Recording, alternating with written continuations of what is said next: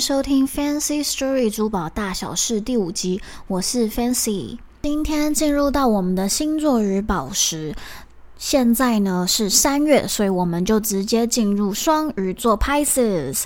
那双鱼座呢是从二月二十号到三月的二十一号，它所配对的星座宝石是橄榄石。Herr，传说中双鱼座的由来呢，是为了纪念爱的女神，还有她的儿子所形成的一个星座。就是说，有一次他们老母子俩啊，在河边受到怪物的袭击，然后两个人就积极化身成为鱼，所以呢，双鱼座就是他们这母子俩所画的两条鱼。这就是呃，我查星座书他们古时候的由来。好的，那我们说一下双鱼座的个性好了。双鱼座呢是属于感情丰富啊、慈悲心怀，还有善解人意，不自私，而且懂得包容，天真清纯，还有一种温柔，然后富有直觉性。有的时候呢，有人说他们不够实际，然后有时候有点幻想太多，然后缺乏理性，或是有点感情用事。有的时候会缺乏面对现实的勇气，然后容容易陷入那种。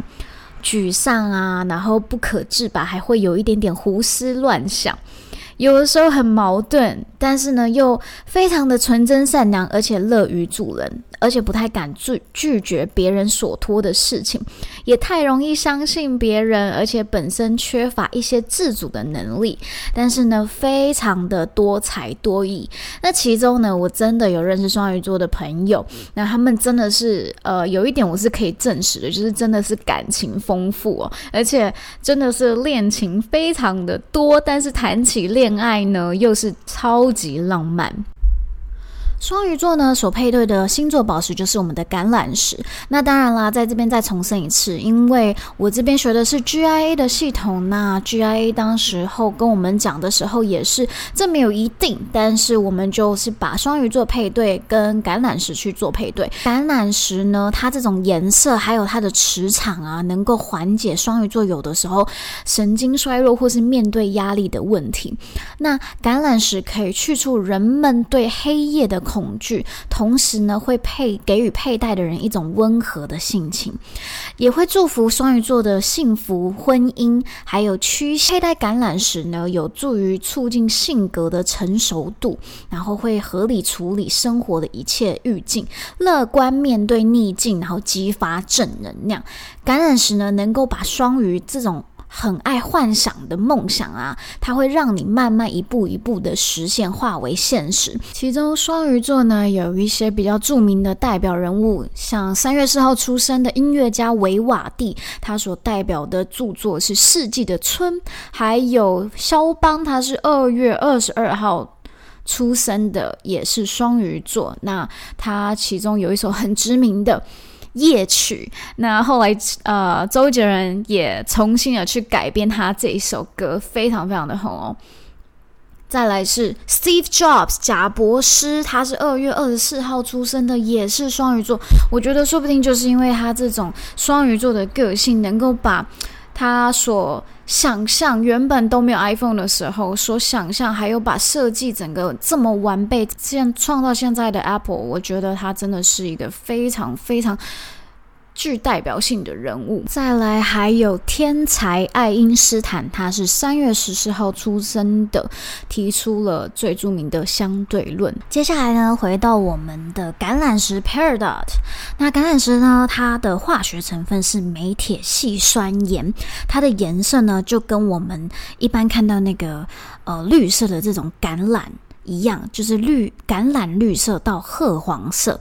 它的晶系呢，系呢晶体的晶，它的晶系是属于斜方晶系。呃，接下来是讲它的摩斯硬度。那摩斯硬度是非常重要的哦，尤其是作为珠宝设计师，要非常的了解每一个宝石的硬度。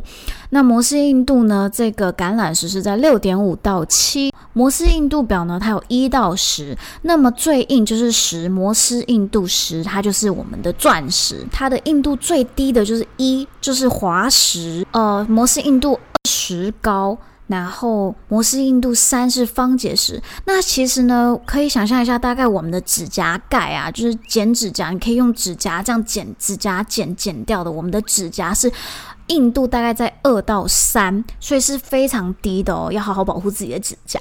为什么我说摩斯硬度是非常重要的？尤其在珠宝设计呢？因为像我们的橄榄石啊，像橄榄石它是属于六点五到七，它其实是属于比较软，在宝石里面它是比较。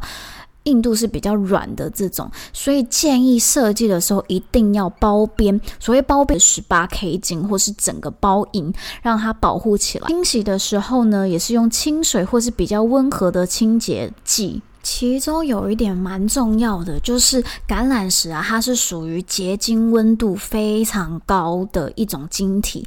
它就是从什么叫做岩结晶温度很高呢？也就是说，从岩浆爆发中爆发出来了以后啊，它是第一个结成晶体的这种矿物质。如果说你要找，意思是说，如果说你想要去找橄榄石的话，通常会在玄武岩里面去发现它。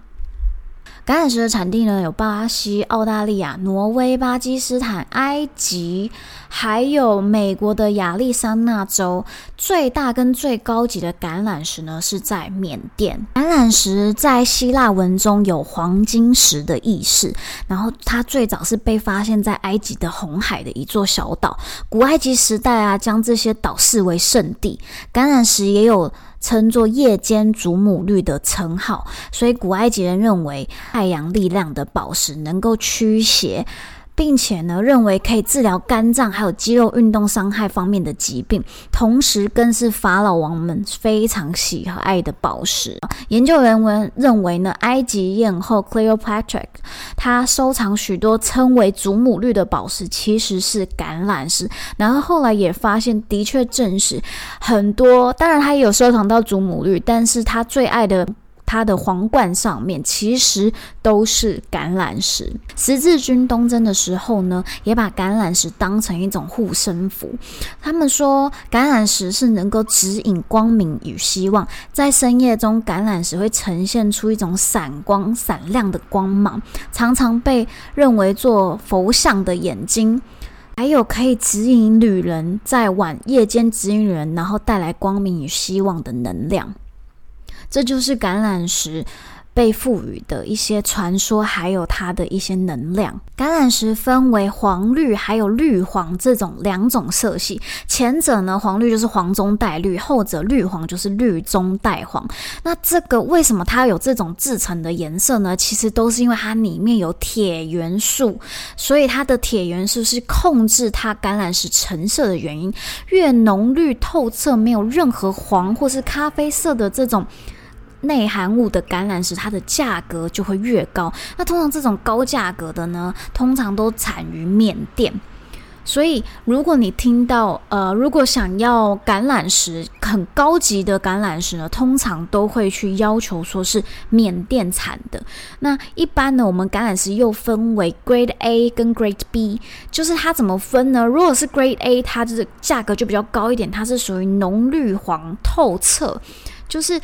浓绿黄色感觉，然后浓绿黄色的颜色，然后但是它整体要非常透彻，里面没有那种一丁点黑黑黑黑的这种内含物，它咖啡黄的内含物都没有。那 Grade B 呢，它是属于颜色淡了一点点，但是也是非常非常少的内含物，或者是说它有它里面的一些矿物质内含物，但是它的颜色成色还是很漂亮，那我们就把它归类为 Grade B。一般等级的橄榄石呢，每克拉约在两千至六千元之间，那这个是台币的价格。那中等品质的橄榄石每克拉约在六千到七到七八千元，就是六千到八千元中等品质的橄榄石一克拉。那等级很高的有到八千到一万五千元之间。那克拉数越大的橄榄石并不多，重量呢通常都在五克拉以上的橄榄石是非常非常的少了。那我刚刚有讲过，如果是要找这种大克拉，而且是质感非常好的，然后价格是真的就会比较偏高，通常都是在缅甸会出现。那如果色彩非常漂亮，而且克拉数又很大的，每克拉都是会高达数万元，也是非常常有的市场价格。为什么会这样子？就是因为橄榄石它所，我刚刚有讲过，呃，因为就像我们刚刚有提到的，橄榄石它的结晶温度非常的高，也就是说一喷发完，它就马上结成晶体。结晶温度是非常非常的高的，所以通常要让它滚下这个火山，然后让它滚越滚越大，有种晶体越来越大。这种这种其实是这种橄榄石非常非常的少。那世界上最大的一颗宝石级别的橄榄石呢，它是产产于红海的扎巴贾德岛，它的重量呢是三百一十一点七八克拉，约。大克拉是重量单位哦，所以大概它的整个整体大概三百一十一、三百一十二克拉这样子的重量，大概是多大呢？大概是六十二点三五克重。如果大家对重量单位有稍微的概念的话，可以自己换算一下。然后它现在这一颗，如果想看到这一颗全世界最大的橄榄石呢，它现在已经在美国华盛顿的 Smithsonian Institution 的博物馆里面。那当然，中国河北省的张家口也有发现非常大的一颗把。橄榄石重量约两百三十六点五克拉，所以呢，因为这一颗非常非常大的橄榄石呢，它的取名就叫做华北之星，是中国最大的橄榄石。说真的，其实橄榄石它的售价，尤其成色很漂亮，这种黄呃绿黄，然后透彻的，非常非常好看，然后它价格一直都不是那么低，因此在市场上面可以看见的仿冒品啊，有有人是用玻璃或是人造尖晶。石或是人造刚玉都常常被来混淆成是橄榄石来出售，因为它的价格就可以翻倍。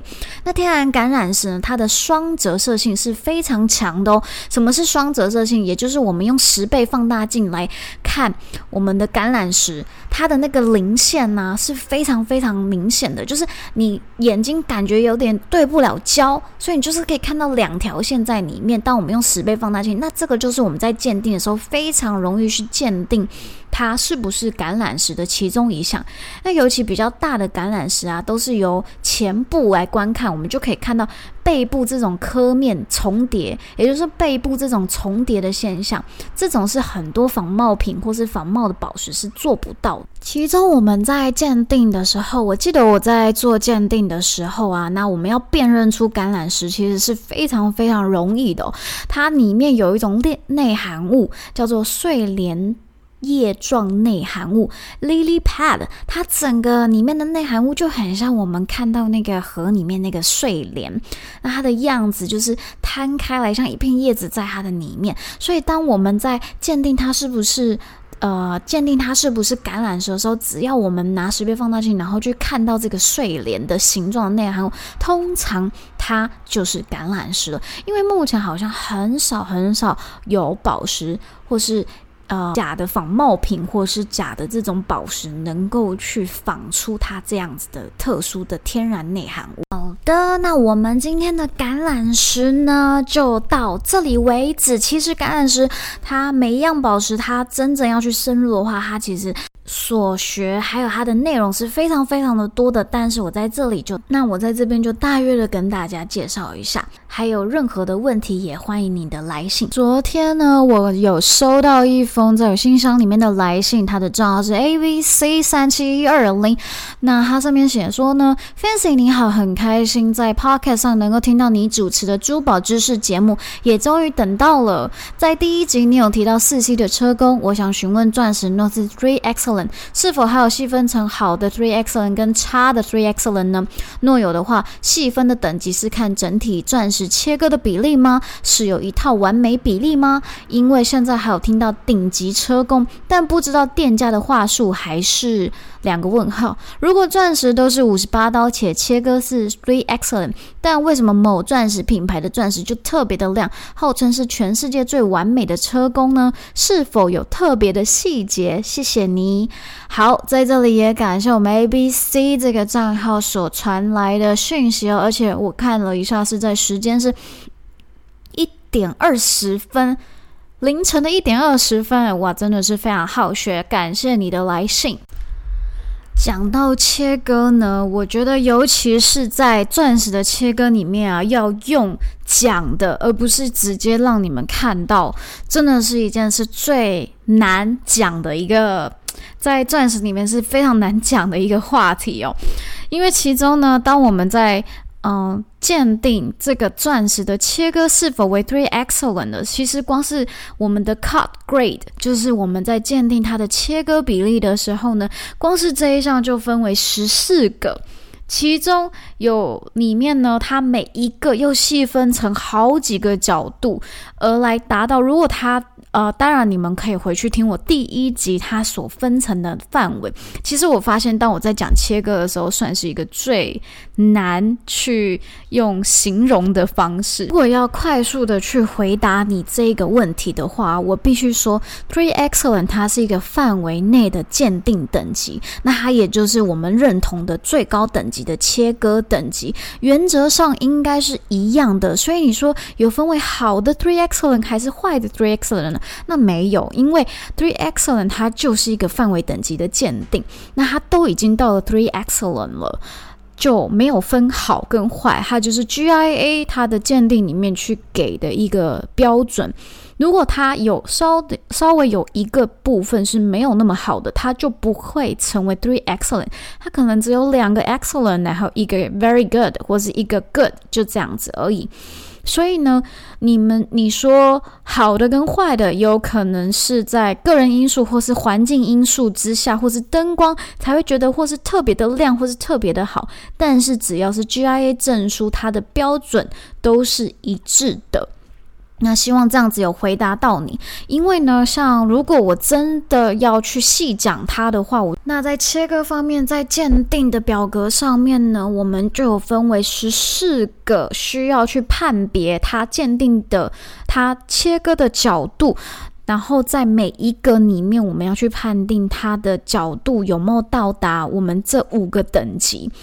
那其中呢，我可以形容一下，比如说有 brightness，它够不够亮啊？它切割够不够亮？然后它的火光够呃，火光是不是非常的漂亮？还有它。呃，米钻石它有分为冠部、腰部跟底部。